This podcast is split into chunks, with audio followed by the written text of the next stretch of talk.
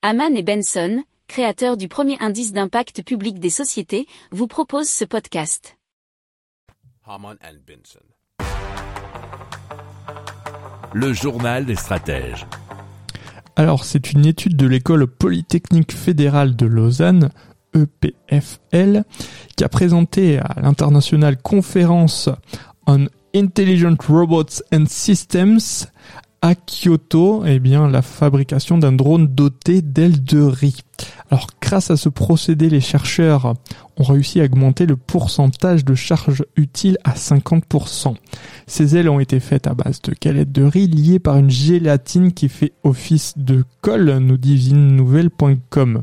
Ces galettes ont été choisies car leur structure est très similaire à celle du polypropylène expansé, le PPE, souvent utilisé en tant qu'isolant mais aussi en tant que matériau de construction des ailes de drone.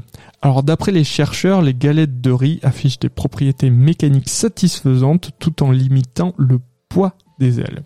Pour une envergure euh, des ailes de 700 cm, le drone peut livrer 300 kcal de nourriture avec 80 g de charge disponible pour apporter de l'eau ou des vitamines entre autres.